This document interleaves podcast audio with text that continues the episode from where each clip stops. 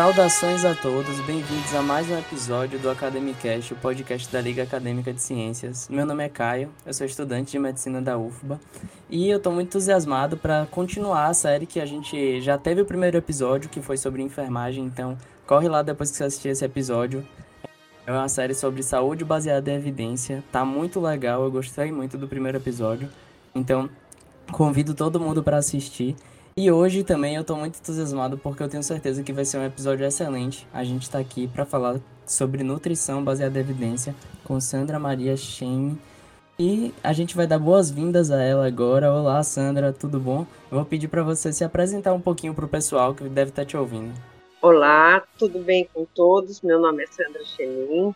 É, eu milito na área da nutrição há muito tempo e é uma grande satisfação poder conversar com vocês sobre um tema tão importante que é a ciência baseada em evidência. Ah, excelente, excelente. Então, para complementar o time aqui agora, eu chamo minha colega Isa, que vai ser minha dupla de host aqui nesse podcast. Oi, Caio, Sandra e ouvintes da Academicast. Eu me chamo Isabelle e também sou estudante de medicina da UFBA. É, e hoje, como o Caio falou, a gente vai dar continuação à nossa mais nova série, que é sobre saúde baseada em evidências. Aqui no nosso podcast, vocês costumam muito nos ouvir falar sobre medicina baseada em evidências. Mas com essa série a gente veio com uma proposta diferente, que é nos propor a abordar a prática baseada em evidências no geral, né? Abordando outras áreas e trazendo outras perspectivas. Então a gente vai começar aqui. Eu queria tirar uma dúvida com a Sandra. Você conhece, a gente olhou as informações, seu currículo, a gente achou muito legal que você tem uma, uma abordagem, assim, conhecimento relacionado à, à ciência, à prática baseada em evidência. Tem até um, um livro, então é uma das autoras de um livro sobre a temática, a gente achou isso fantástico. E eu queria entender melhor como é que você começou a se relacionar com a prática baseada em evidência, é, como é que isso surgiu, até chegar ao ponto de estar tá escrevendo um livro sobre, sobre essa, essa temática. No momento atual, a nutrição ela passa por uma série de mudanças. Por que mudanças? Porque as pessoas acreditam naquilo que leem, ouvem e não vão buscar a efetividade, a realidade da informação. E o problema é que elas passam essa informação, transmitem através das suas plataformas digitais como verdade absoluta, e isso está trazendo um grande transtorno. E o Brasil vai pagar um preço muito caro daqui a poucos anos por uma nutrição inadequada, por um des serviços praticado pelas plataformas, pelas redes sociais sobre nutrição. De fato, é, é um grande problema isso que a gente vive relacionado a uma infodemia, né? A gente tem muita informação, mas a gente não sabe, assim, essa informação, até que ponto ela foi testada, até que ponto a gente pode afirmar que isso realmente, de fato, funciona, né? Isso para qualquer área, medicina, nutrição. Acho que nutrição, principalmente. É, a nutrição tem mais um problema. Atualmente, nós vivemos um momento onde a ortorexia e a vigorexia, elas dominam o mercado. Só para vocês imaginarem, a indústria da saudabilidade foi uma das indústrias que mais cresceu o ano passado. Então, nós temos alguns problemas, né? Por exemplo, o que é que faz bem? As pessoas elas acreditam piamente em determinados compostos, elas ingerem suplementos sem fim, sem orientação de um profissional qualificado. Só para vocês imaginarem, nós tivemos um crescimento muito grande do número de transplantes hepáticos causados pelo excesso do consumo de suplementos. De suplementos. E o problema maior está nos compostos bioativos. Né? O que são suplementos alimentares? Vamos, lá, vamos voltar lá para trás. Os suplementos alimentares geralmente são baseados em vitaminas, minerais e outras substâncias, né, como aminoácidos, compostos é, bioativos. Todos eles têm o objetivo de completar uma alimentação deficitária, ou por uma patologia específica, ou até para atletas de alta performance. E ele só pode ser indicado por um profissional habilitado. Agora, não é raro você encontrar profissionais não habilitados indicando. E o problema é que quando você trabalha com compostos bioativos ou algum suplemento alimentar, esse suplemento, ele na Anvisa, o medicamento para ele ser jogado no mercado, ele tem que passar por um estudo clínico da fase 1, fase 2, fase 3. Um suplemento não. O suplemento passa só na fase 1. Então na Anvisa, ele já é diferenciado. E aí, as pessoas acreditam que se ela ingerir esse suplemento, elas vão estar numa situação de saúde melhor, quando na verdade não estão. Eu queria passar um dado para vocês. A Associação Brasileira dos Fabricantes de Suplementos Nutricionais e Alimentos de Fins Específicos, Brasnutri, ela diz que entre 2010 e 2016, o faturamento passou de 637 milhões para um bilhão e meio, mais do que dobrou, quase triplicou. E o Brasil é o terceiro maior mercado de suplementos alimentares no mundo, depois dos Estados Unidos e da Austrália apenas. Veja como isso é importante, nós conversamos na nutrição baseada em evidência.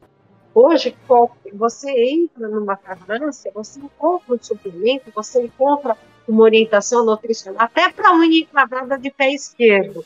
Desculpem a brincadeira, mas é mais ou menos isso que acontece. E aí, qual é, como é que teve esse estudo clínico? Não teve. Não e teve. as pessoas ingerem acreditam piamente que isso é a realidade. É muito difícil. Curioso que só uma observação. Essa relação entre suplementação e a falácia de um incremento e um benefício na saúde ficou muito evidente durante a pandemia do Covid. É uma coisa assim bizarra. Porque, como a gente estava falando de uma gripe, né? Querendo ou não, ah, porque tome esse suplemento que sua imunidade vai parar no teto, não vai ter Covid no mundo que fique no seu corpo, e sei lá o que, sei lá o que. E isso baseado em nada. E então essas coisas vão se propagando e é uma coisa que a gente não costuma raciocinar sobre evidência de suplementação, porque todo mundo acha que a ah, vitamina com certeza vai fazer bem, vai fazer diferença. Pois Mas é, agora, é. Sandra claramente esclareceu que não, não é bem assim. Onde você compra o melhor suplemento? Na feira, na feira, com alimentos. Se isso não fosse verdade, a história da humanidade não teria todos esses anos. É, eu, na época da Covid, eu fui numa farmácia, né, fazer um teste de Covid, e entrou um casal de idosos. Então, eles estavam procurando, ah, vitamina C, né? Aí, qual que nós vamos levar? De uma grama de duas gramas. Ai, acho que mas vai proteger a gente mais. Gente, um idoso tomando 2 gramas de vitamina C por um dia, ele vai ter uma lesão renal, ele vai ter um problema renal. E isso é vendido sem nenhum problema. E além dos suplementos é, que nós chamamos de vitaminas minerais, existem também os suplementos herbais, né?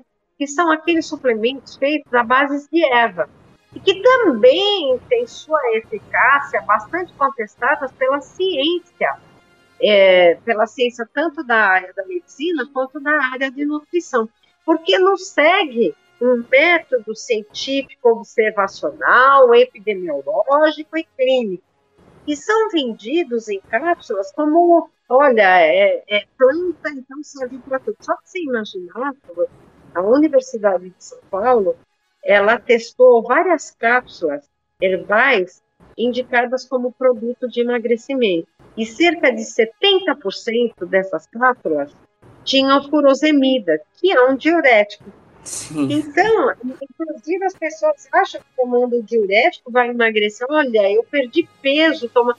Aonde estamos, Caio? Aonde estamos? Fico. e também tem vários produtos que é para aumentar a massa magra que tem esteroides, né? Que tem uhum. aqueles anabolizantes e que podem causar efeitos colaterais graves, como elevação de colesterol, possuem uma certa toxicidade hepática. Agora, ele, eles vêm mencionados com o nome científico no rótulo, mas eles não especificam os prováveis danos. E as pessoas estão tomando povos tomam água. Por isso que eu digo que no futuro o Brasil vai pagar um preço muito alto por informações errôneas. É, eu queria tirar uma dúvida agora que me chamou bastante atenção. Você falou que, então, para um suplemento entrar no mercado, basta estudo de fase 1. Então, para a galera. É, é, são duas entradas na vida: uma é medicamento, outra é suplemento. Certo. Suplemento não exige fase eu não sei se fase 2 existe, acho que nem fase 2. Fase 3 certamente não existe. Então, basicamente, é só você provar que não causa um malefício claro, né? Que é o que a gente observaria na, na fase 1, que é aplicada em, em pessoas. Mas é, tem um dado epidemiológico, é sim, só sim. E cadê o epidemiológico? É, com, com certeza. É, agora, se vocês me permitem, ainda em nutrição, existem aqueles mitos que se coloca e que todo mundo segue. Né? Então, agora, qual é o mito do momento? Dieta low carb, é, jejum intermitente, tirar o leite, glúten é o maior que existe. E aí segue é, a, a, dieta low carb, que todas as todas as redes sociais, vamos dizer, elas encomendam, é muito difícil você colocar para o pessoal que você precisa de ingestão de carboidrato na sua vida, sem exagero, para a sua queima diária de energia. Eu costumo brincar com os meus alunos assim, olha, o cérebro ele precisa em média 120 gramas de glicose por dia. Cuidado, hein? Você está com uma dieta low carb e você vai ao menoprófito, você vai ficar burro. É uma brincadeira faço, mas é que é verdade, as pessoas elas começam a ter problemas é, com essas dietas, né? E, e, e, outras coisas, por exemplo, ele deixa de ingerir o leite, ok? Aí quando vai ingerir, ah, eu sou intolerante à lactose. Por quê? Porque muito tempo você deixou de ingerir. Você teve uma diminuição na produção da, da, da lactase, da sua enzima. E as pessoas começam a criar mitos, mitos, mitos. E eu volto a falar, esses mitos vão levar a um preço muito alto nesse que eu contei. Acho que após essa putz, introdução incrível com a incrível contextualização dessa situação, eu pergunto para você, acho que a resposta é um pouquinho é, clara, mas é, na medicina, pela nossa experiência né, e pelo que a gente estuda, essa prática baseada em evidências, a gente sabe que não é um consenso. E eu queria perguntar para você, Sandra, na sua experiência, é, no seu cotidiano, atuando na área, é, como a nutrição, de forma geral, enxerga e implementa essa prática? É um consenso? É, existe é, algo que todos né, que atuam na área preconizam? Enfim. Perfeito. É, na medicina, a prática baseada em evidência, ela tem sido muito discutida, especialmente nas associações, né? Então, você vê a Sociedade Brasileira de Cardiologia, já tem um consenso, a de Pediatria, a Sociedade Brasileira de Pediatria também já tem um consenso, mas você tem a, a, as representatividades é, da, das áreas específicas discutindo é, essa prática. Em nutrição, não temos ainda, mas acredito que nós estamos no caminho a necessidade faz o monge. Esse era um ditado antigo, né? Então eu vejo que nós, é, os profissionais, eles vão se reunir logo, logo e começar colocar a necessidade dessa discussão e ter consenso, porque não é possível mais brigarmos com tantas mentiras nutricionais. Já que você é, Sandra disse que isso se relaciona muito com falta de espaços né, de discussão. Você considera que grande parte dessa situação real é por conta de uma ausência desses espaços ainda na graduação, né, da, da pessoa que está fazendo nutrição, como, por exemplo, ah, com matérias que abordam bioestatística, metodologia científica, esse tipo de raciocínio, né, científico. Enfim, se isso acontece, eu fiquei curiosa para saber é, como você se dedicou a se capacitar para exercer essa prática, né, que a gente sabe que é um ponto fora da curva na sua área. é um pouco eu me exercitei a praticar isso porque eu sou docente há muito tempo e eu acredito que a nutrição é a mola propulsora do desenvolvimento da humanidade.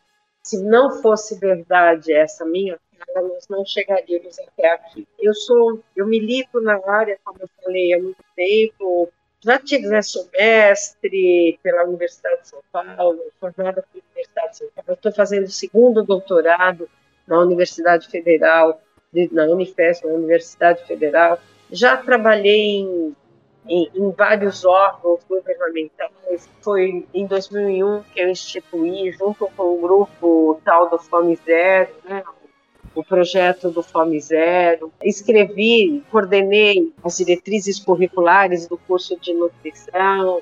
Enfim, tive algumas ações e eu acredito mesmo que a nutrição adequada é a mola propulsora. Aí, de repente, eu me deparo com redes sociais comandando tudo isso que foram mais de 40 anos de luta para que a nutrição fosse reconhecida.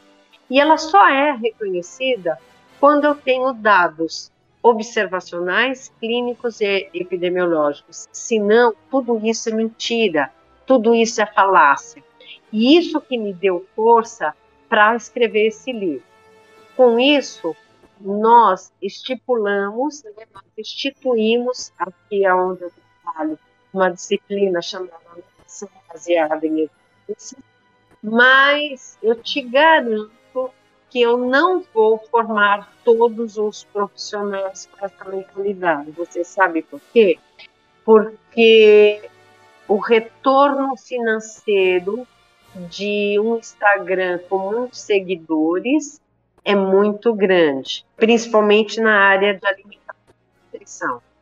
Ele chega a ser assim: é, você explica, explica, explica para uma pessoa, tenta formar o melhor, mas de repente ela percebe que ela consegue ganhar 60 a 80 mil reais por mês colocando, tendo seguidores no Instagram.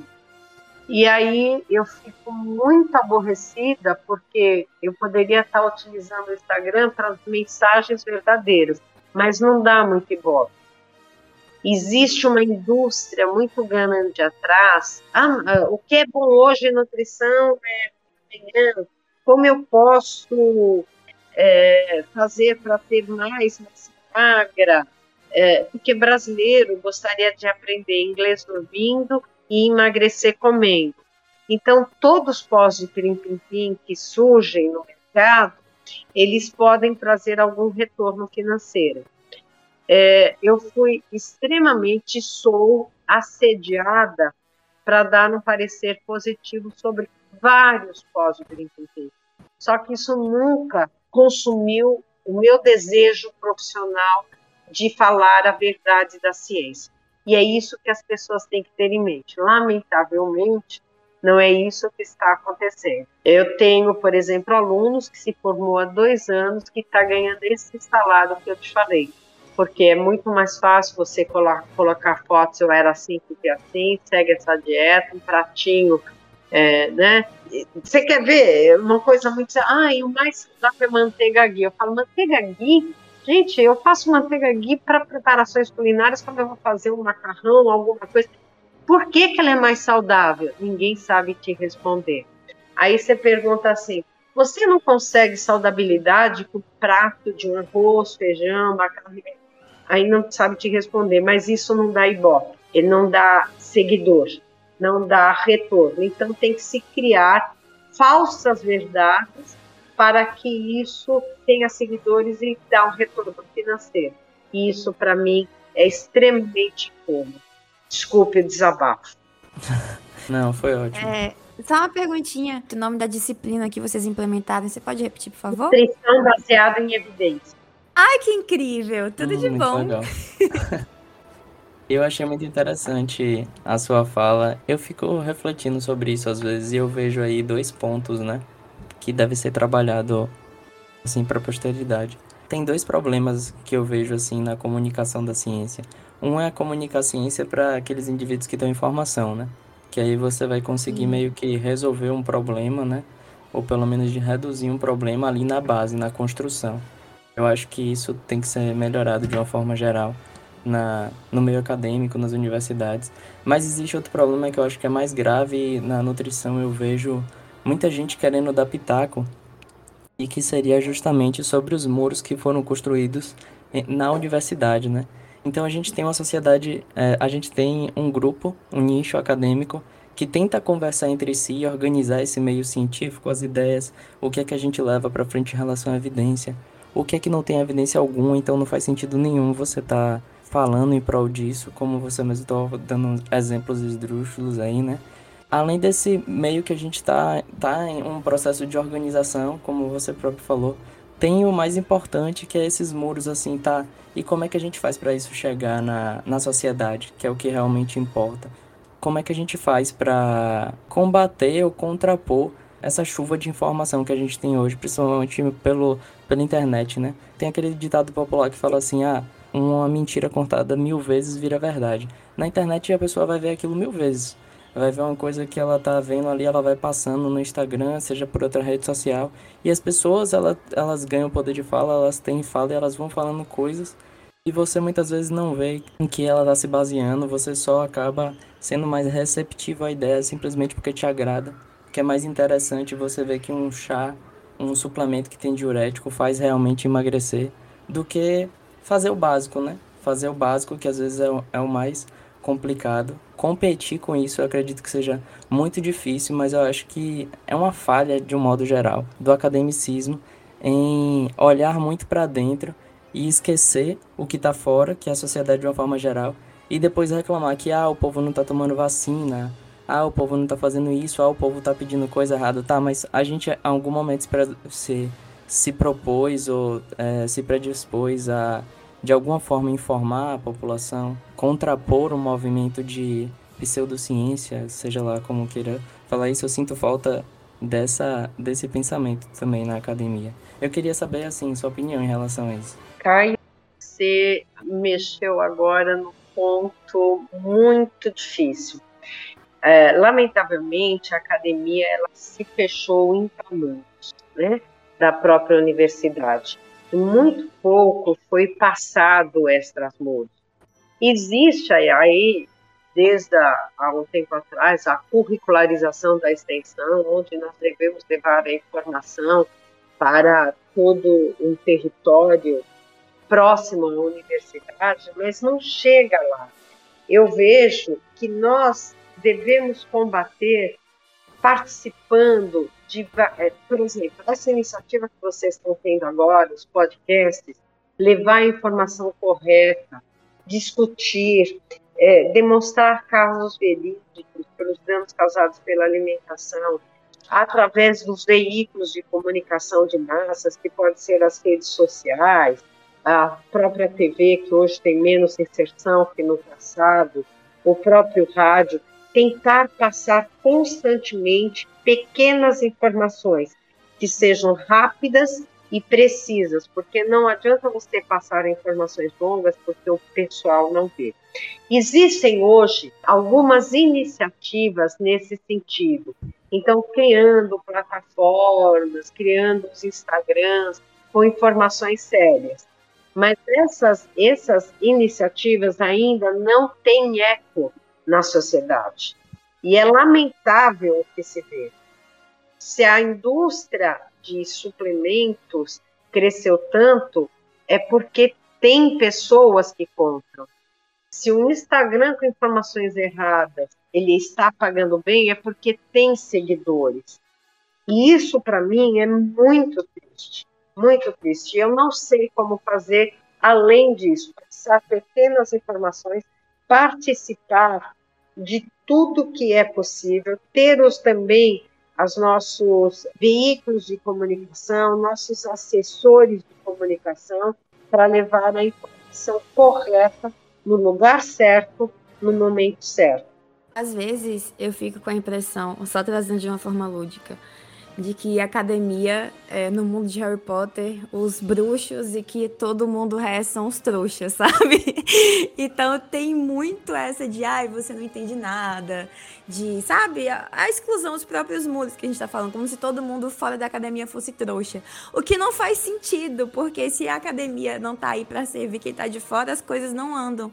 E ao mesmo tempo, é, como a gente percebeu de uns anos para cá, ficou completamente nítido que o brasileiro não tem, por formação cultural mesmo, o hábito de ser crítico, de ver informação, interpretar, tentar entender se aquilo é verdade ou não. A gente tem o costume de só replicar o que está acontecendo.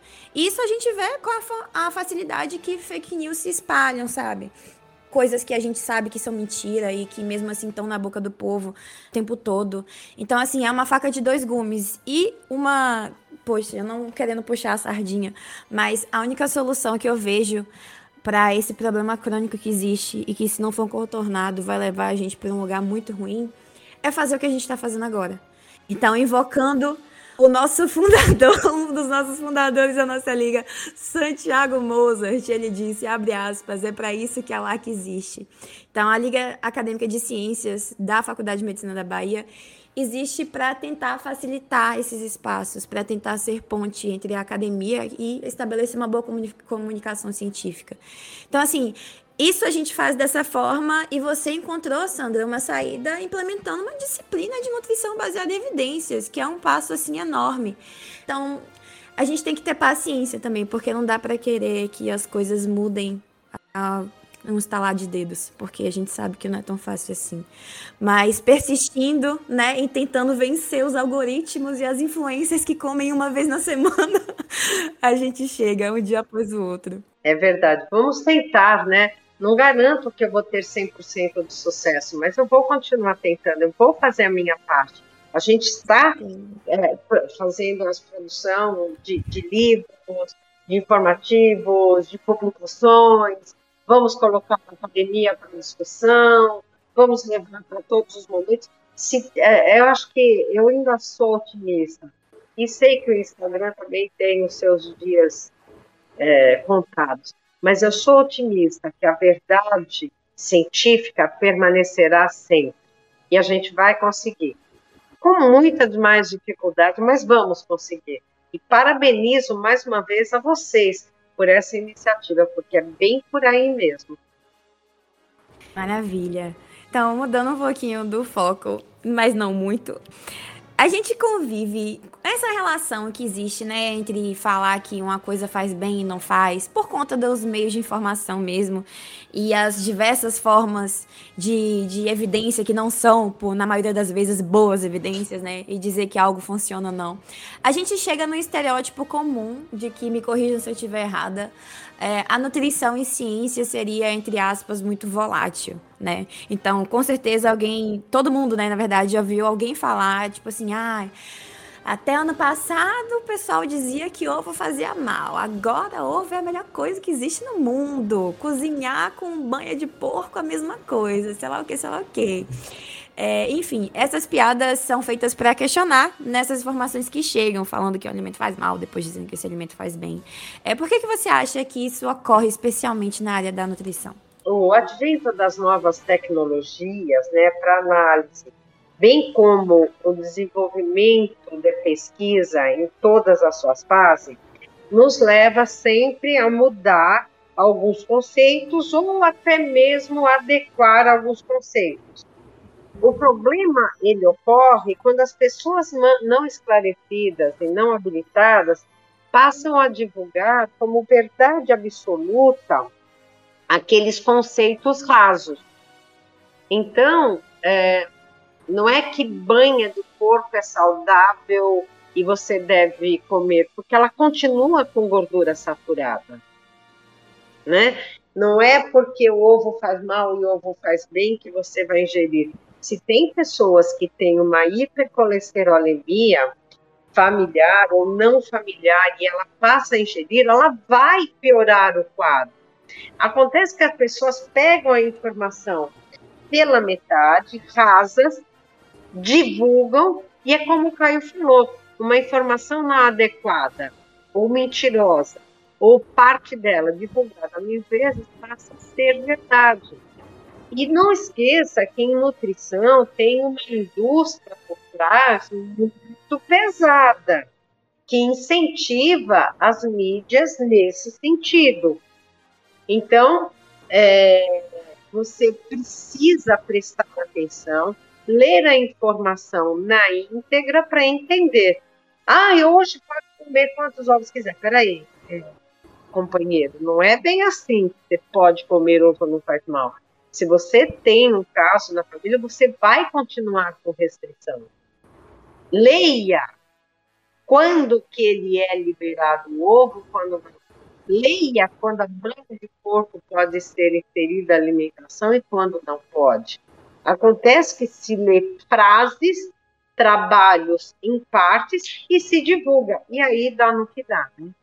E aí dá no que dá. Como você falou, as pessoas têm um pouco de preguiça de ler, preguiça de entender e pegam aquilo só que interessa. E mais do que isso, são procuradas pelas indústrias para que se diga exatamente aquilo. Então, em nutrição, nós temos uma, um quadro pior, que é o incentivo financeiro das indústrias de alimentos. Talvez seja por isso. Então, uma coisa que eu já parei para pensar e, e, eu lembrei agora com vocês comentando é que às vezes eu vejo é, notícias em grandes mídias que eu sinto falta de um de uma apuração assim de um analista, alguém que entenda um pouco mais sobre é, ciência, para que para não acabar divulgando coisa que não, não, não tem evidência, não faz muito sentido. Ou pelo menos quando for falar sobre aquele tema, ter uma análise, trazer uma análise mais crítica para o pessoal de uma forma geral que está assistindo, né? Que não teve essa instrução. Então eu acho que falta um guia de boas práticas. Acho que é, essas iniciativas têm que partir mesmo de, de grandes mídias, no sentido de terem analista científico, de que se você vai falar sobre determinado tema, não basta você ter interesse sobre o assunto e ler. Você precisa de alguém ali que entenda sobre o assunto, fazendo uma revisão crítica do seu texto, do, do seu conteúdo que você vai é, fazer em, em rede aberta. Eu sinto falta dessa segurança, sabe? Desse. Não vou dizer protocolo, mas só que de um esquema assim mais bem feito na hora de se passar a informação, porque a gente sabe que uma informação passada uma vez na vida a depender de, de qual for a, a, informação e o contexto, se ela for charmosa, ela pode ficar para uma vida toda. A gente sabe que até hoje tem gente que acredita que vacina dá, dá, é, causa autismo, né? Mas só que isso foi um artigo super mal feito, publicado há, há um tempão atrás na Inglaterra. O cara cometeu fraude, o cara distorceu os dados, escreveu coisa que não existia, tudo errado, publicou e de, até hoje a gente luta para falar que não faz sentido nenhum, que já foram feitos diversos outros estudos mostrando que isso não se mostra, não, não tem uma evidência clara sobre isso, mas só que está lá, foi uma informação dita uma vez, agradou a, a população e até hoje a gente tem ela por aí, é, vagando, assombrando os postos de vacinação. Ai, nem fala. É, vocês devem ter na, na, comunidade em que vocês estão inseridos pessoas que buscam uma nutrição para ficar. Eles têm fenótipo pequeno, mas eles querem ficar musculoso. Né? Eles, ou eles ou ela, ou eles no sentido geral. Pessoas que não vão ser magérrimas, mas querem ser magérrimas. E essas pessoas, é como eles vão buscar nessas informações pequenas possibilidade de ficar. E aí, Isabelle, exatamente vai acontecer isso que você falou. Eu vou buscar, eu vou é, fazer, é, buscar essa informação, vou ingerir isso, vou emagrecer, ou vou ter mais massa muscular, ou vou cozinhar com banha, porque agora eu quero ser saudável. E o preço disso não tem, Caio, como você falou, um profissional devidamente habilitado, com conhecimento para discutir. E se tiver, ele muitas vezes não tem crédito, porque a gente vai falar exatamente o contrário. Você não precisa de suplemento, você não deve fazer isso. É, a Isabelle começou esse podcast contando aí da Covid, quando todo mundo no suplemento. Se de repente, naquela farmácia que eu estava, falava para aqueles idosos, não ingira isso, você vai ter lesão renal, olha o risco. Ah, não. Você está errada. Todo mundo fala da importância que nós temos que tomar de vitamina C para evitar a Covid. Quais são as evidências científicas que disseram que a vitamina C evita a Covid? Nenhuma. Ter uma ingestão adequada de vitamina C é uma coisa, mas duas gramas de vitamina C por dia? Nenhuma. Não existe. No entanto, é, isso é apenas um exemplo, né? No entanto, é isso que as pessoas acreditam. Na vacina que traz autismo, nos suplementos que vão deixá-los mais fracos para qualquer dano, qualquer problema de saúde. Eu vou me tornar hoje uma pessoa só com massa magra, minha massa gorda, eu não vou ingerir mais carboidrato, e aí vai por. Agora, os mitos sobre nutrição não tem mais fim, né? Cada vez é um. Entendi, entendi. Aí eu queria puxar outro ponto agora, que é uma questão assim, a gente já tá falando disso de alguma forma, mas só que só para é, trazer melhor essa esse tema, que é a questão assim, na medicina a gente tem a gente tem um conceito que vem sendo emplacado e lançado agora na comunidade médica, que é a questão assim do chosen wisely, que é justamente assim, você tomar suas condutas sabiamente e não tomar conduta porque o paciente espera que você tome qualquer conduta ou alguma conduta. Então, às vezes, menos é mais. Às vezes, não tomar a conduta é mais benéfico do que tomar a conduta. Ou seja, para dar o exemplo, a gente tem o check-up, né? Todo mundo chama esse nome, ah, check-up. Não, vou, vou, no meu cardiologista fazer um, um check-up. E muitas vezes fazem, fazem exames e descobrem coisas que não vão gerar repercussão e você acaba submetendo o paciente a mais exames, às vezes até a procedimentos que você descobriu algo ali atrás que não ia causar repercussão nenhuma na vida daquele paciente e você está submetendo ele a mais é, exames, a mais procedimentos e acabando sendo mais danoso por ser, entre aspas, cuidadoso. Então, é, levanta-se essa questão do chosen wise, né, que é você saber a hora de pedir, saber a hora de, de intervir. E eu queria saber se, de certa forma, há algo similar na nutrição e, e se essa discussão também vem sendo levantada. Se você pode dar um exemplo para a gente, por exemplo, é, claro. quando menos é mais.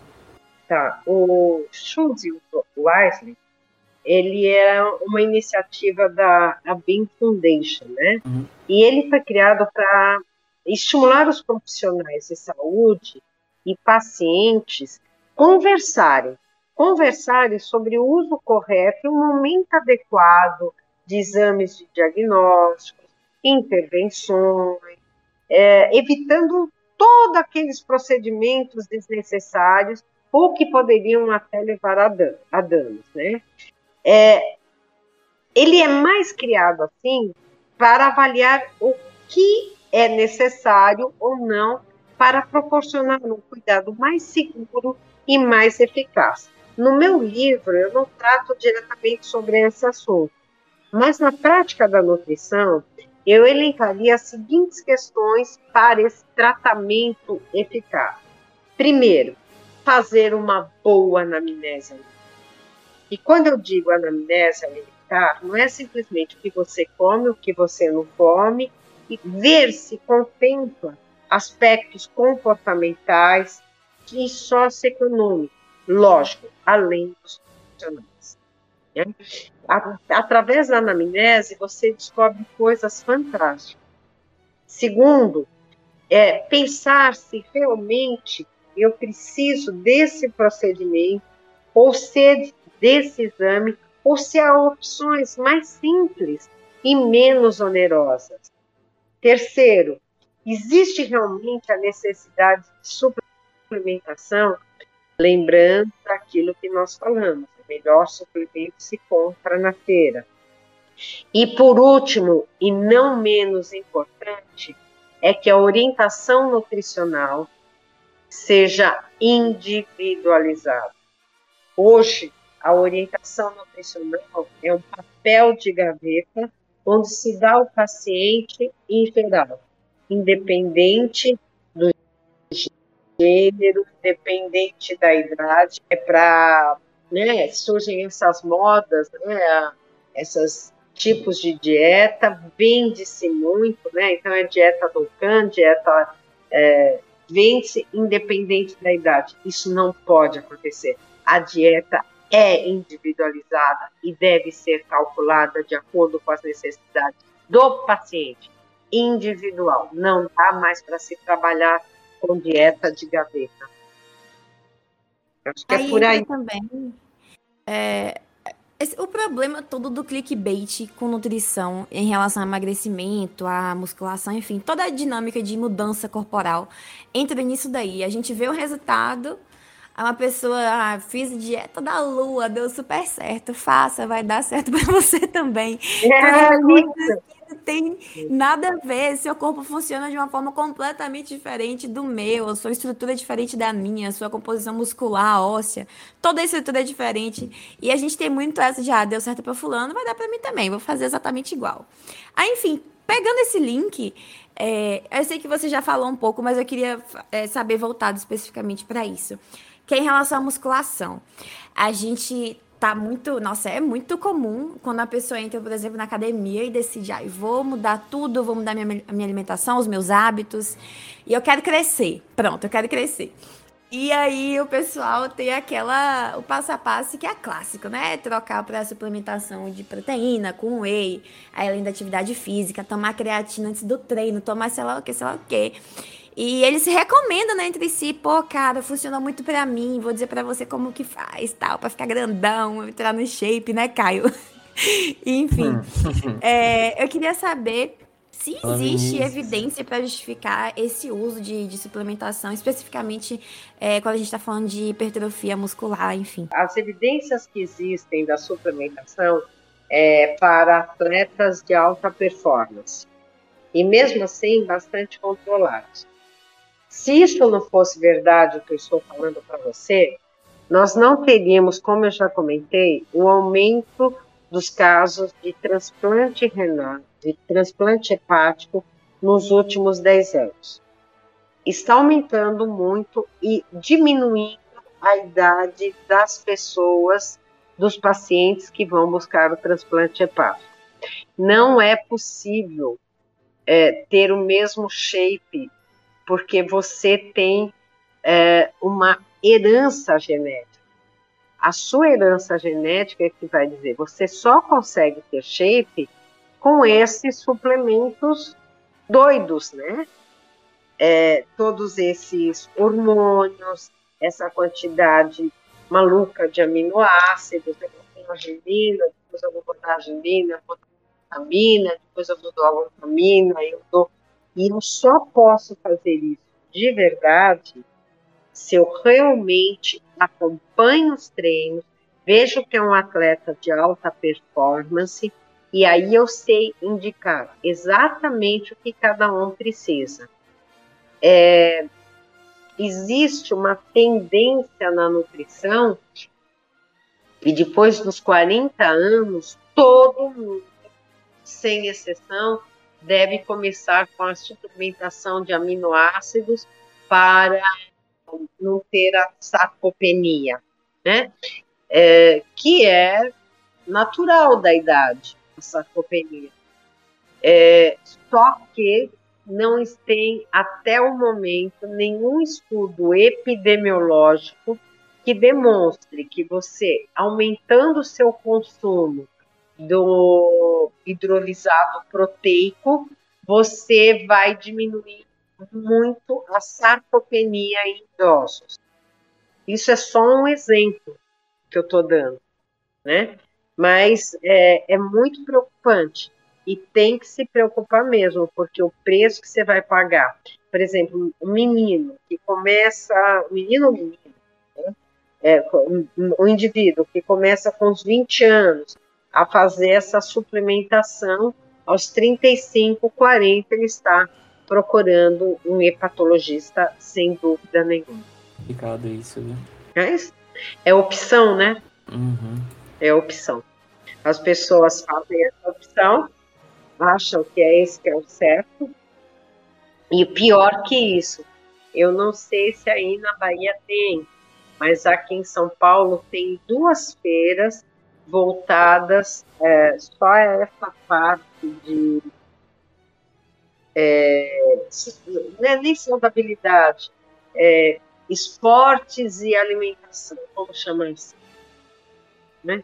Não vou falar o nome por questão que, que não quero fazer propaganda, mas tem inclusive de um ator americano, né, que, que subsidia essas feiras, e eu fui em uma para conhecer, eu fiquei horrorizada. É, é, tem, como eu te falei, tem suplemento até para unha encravada de pé esquerdo, que tem.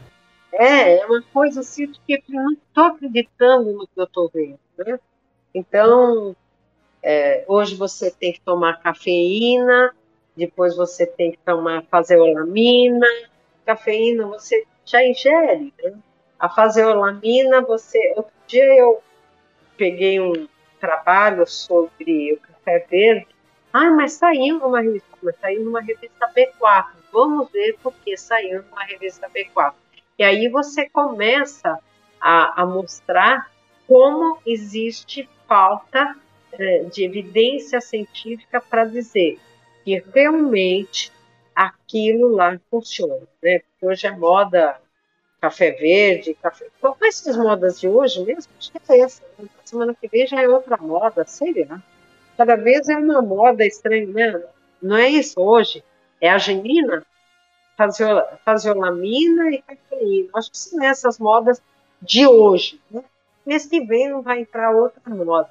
Depois, como não funciona, entra outra moda. Funciona outra. E aí vai se levando assim, e aqueles é, interessados mercadologicamente vão ganhando seu dinheiro. Realmente. É, uma coisa que me chamou muita atenção na sua fala foi quando você estava falando da, que, do, da questão do componente genético é, em complemento a, ao treino e e a, a alimentação, né? É, eu acho que isso é muito claro que há um erro porque a gente vê um corpo e a gente fala assim: ah, meu Deus, eu quero chegar nesse nível aqui de, de físico, eu quero chegar nesse físico aqui exatamente como tá aqui. E a pessoa começa a fazer de tudo para moldar o corpo daquela forma ali. Sendo que não é que a pessoa não vai conseguir atingir um, um preparo físico bom, massa mesmo, uma hipertrofia legal. Mas é que talvez aquele. É, existe uma individualidade genética aí que ela tá olhando um corpo que nunca seria o dela. E aí ela começa a se, se submeter a intervenções que podem acabar sendo mais danosas para ela. E acho que isso é, perpassa muito o que é jogado pela mídia também, de que hoje é, basta você querer que você consegue. Tá ali a seu alcance. É, vá, faça e você vai conseguir. É exatamente isso. Vá, faça, e aí você vê, né, a indústria da beleza, a indústria das, das intervenções cirúrgicas, da harmonização.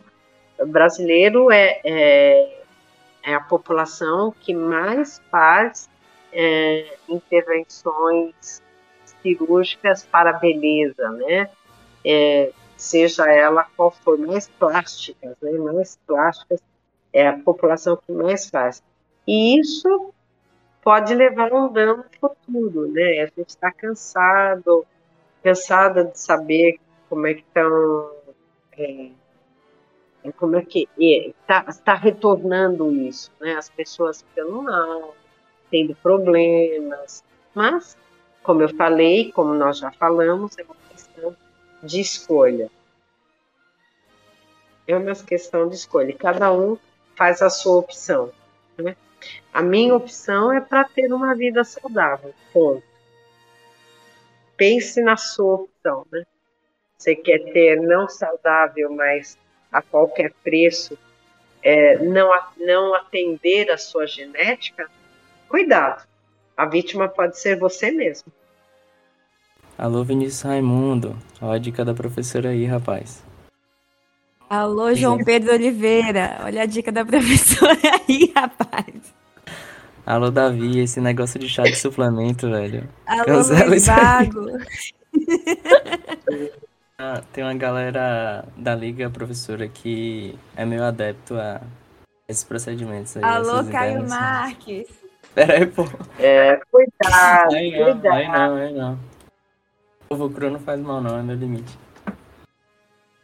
É. é então, professora. Brincadeira.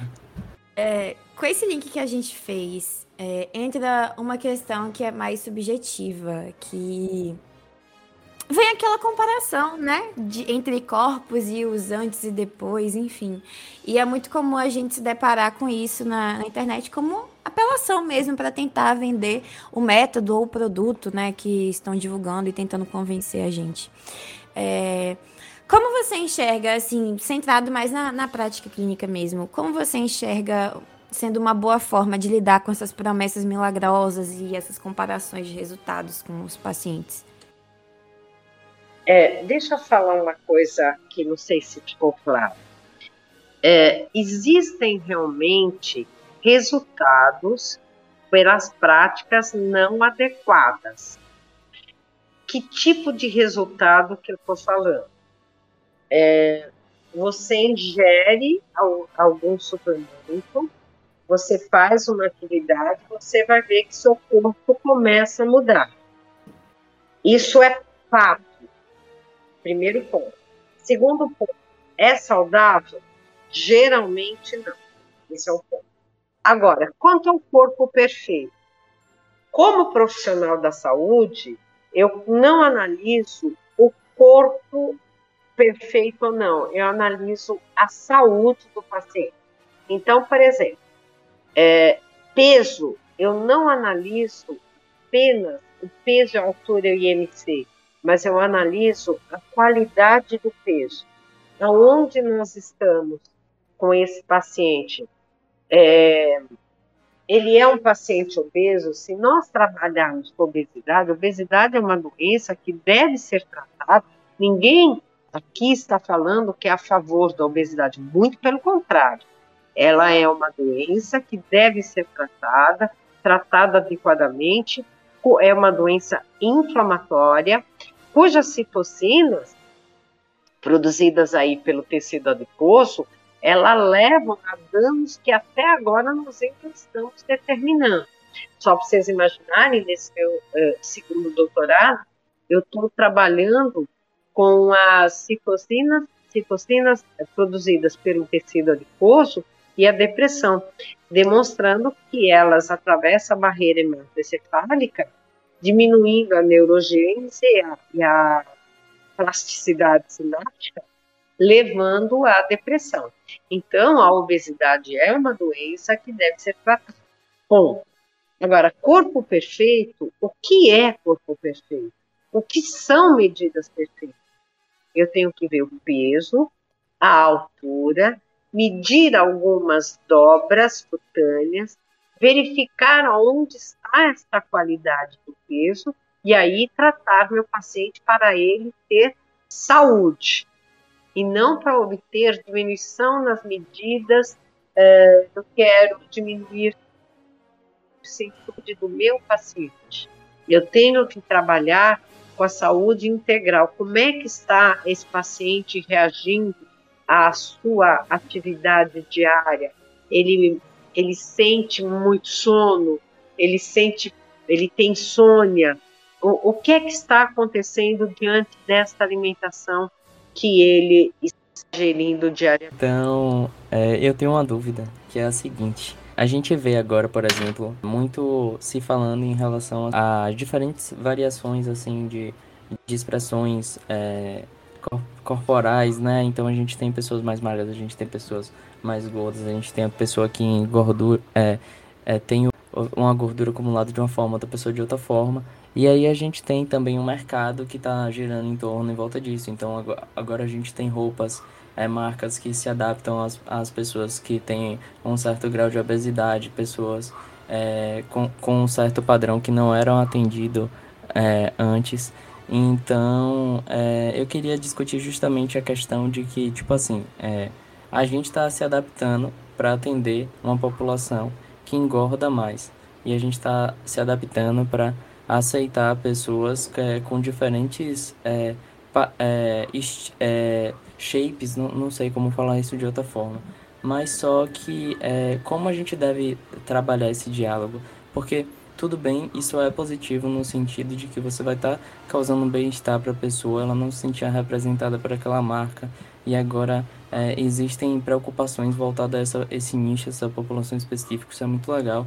Mas, por outro lado, como é que dialoga com, com essa população é, para falar assim, olha, é, você você está com, com um peso que é considerado uma, é, uma obesidade, você está você tá obeso e isso é uma doença e você é, idealmente deveria procurar ajuda para melhorar é, a sua saúde e não ficar só naquilo de que ah, eu, eu sou dessa forma, é, aceite é, o meu o meu peso e, e acabou, tipo, uma conversa, um, uma falta de conversa, sabe? Tipo, é isso aqui e, e acabou. Então, como é que a gente consegue é, manejar esse diálogo? Muito difícil manejar esse diálogo. Lamentavelmente, a população brasileira está engordando muito. Estudos lá atrás dizia que até 2022 nós alcançaríamos o mesmo nível de obesidade dos Estados Unidos. Ainda não alcançamos, mas estamos bem próximos. A população brasileira está é, engordando, a população brasileira está ficando com sobrepeso e está sendo desviado do está sendo desviado o padrão alimentar é, do brasileiro. O brasileiro deixou de ingerir arroz com feijão. Nós temos dois grupos: aqueles que ligam para um shape danoso e aqueles que passam a comer é, mais fast food do que antes. Hoje, as crianças elas estão engordando, a velocidade do aumento da obesidade infantil tem sido maior que o aumento da, da obesidade, da velocidade de obesidade da população adulta. É, as pessoas estão deixando de cozinhar, ingerindo fast food. Aí a pandemia, uma indústria que muito cresceu, foi o, os entregadores, os iFoods da vida. Nós temos que voltar a discutir, fazer reflexões como essa, e discutir cada vez mais a importância de uma alimentação saudável, que não é difícil e é barato. Então, pessoal, nós estamos agora nos encaminhando para o fim do nosso episódio de hoje. Mas ouvintes, não fiquem tristes, porque este não é o fim da nossa série de saúde baseada em evidências. Nós teremos ainda um terceiro episódio sobre outra área da saúde que também é, contaremos com um ou uma profissional é, notória da prática baseada em evidências em sua respectiva área. É, então, eu gostaria agora de pedir para a doutora Sandra, por favor, é, se você tiver mais alguma mensagem, é algo que você queira deixar conosco, pode se sentir à vontade para falar. Eu digo que para ser um bom profissional da saúde é preciso gostar do ser humano e gostar de ser humano. Não se deixem levar por todas as orientações mercadológicas que vão assediá-los a todos os momentos. Portanto, sigam a verdade, a verdade da ciência. Perfeito. Muito bem colocado. Caião, seu momento de se despedir dos nossos ouvintes, por favor. Primeiro, eu queria agradecer pela professora ter abraçado é, o nosso convite logo de cara e a gente já tá na segunda tentativa de gravar aqui. Infelizmente a primeira não deu certo, a gente já teve encontro com a professora, ela foi super solista. É, felizmente a gente conseguiu agora fazer um excelente episódio e, e, deu tudo certo. Então muito obrigado, professora Sandra, por, por, por essa oportunidade aqui. E é, falar pro pessoal que foi ótimo que a gente tem um primeiro episódio dessa série, vai ter um próximo fi finalizando. E é isso aí, a gente vai estar tá lançando também é, outros, é, outros, outros episódios com, com outras temáticas e para acompanhar, acompanhar, continuar acompanhando a gente aqui no Academicast. Professora, gostaria muito de agradecer a sua presença, a sua participação. Foi de um brilhantismo sem tamanho. A dinâmica funcionou muito bem. Eu acredito que a gente abordou diversas coisas que é, vão ser de extremo interesse para todo mundo que está ouvindo e que vão acrescentar também muito, muito, muito. Então, muito obrigada por ter aceitado o nosso convite, por estar disponível para ficar conosco durante esse tempo e que as coisas dão certo, né? Querendo ou não, porque da última vez a gente tentou, mas esse episódio com certeza ficou muito melhor do que o que teria sido na semana passada. É, então é isso, agradeço a sua presença, a presença do meu colega Caio. E para vocês que estão nos ouvindo, se liguem, porque vem mais por aí. E aqui a gente encerra esse episódio do Academicast. E até a próxima. Até a próxima, pessoal.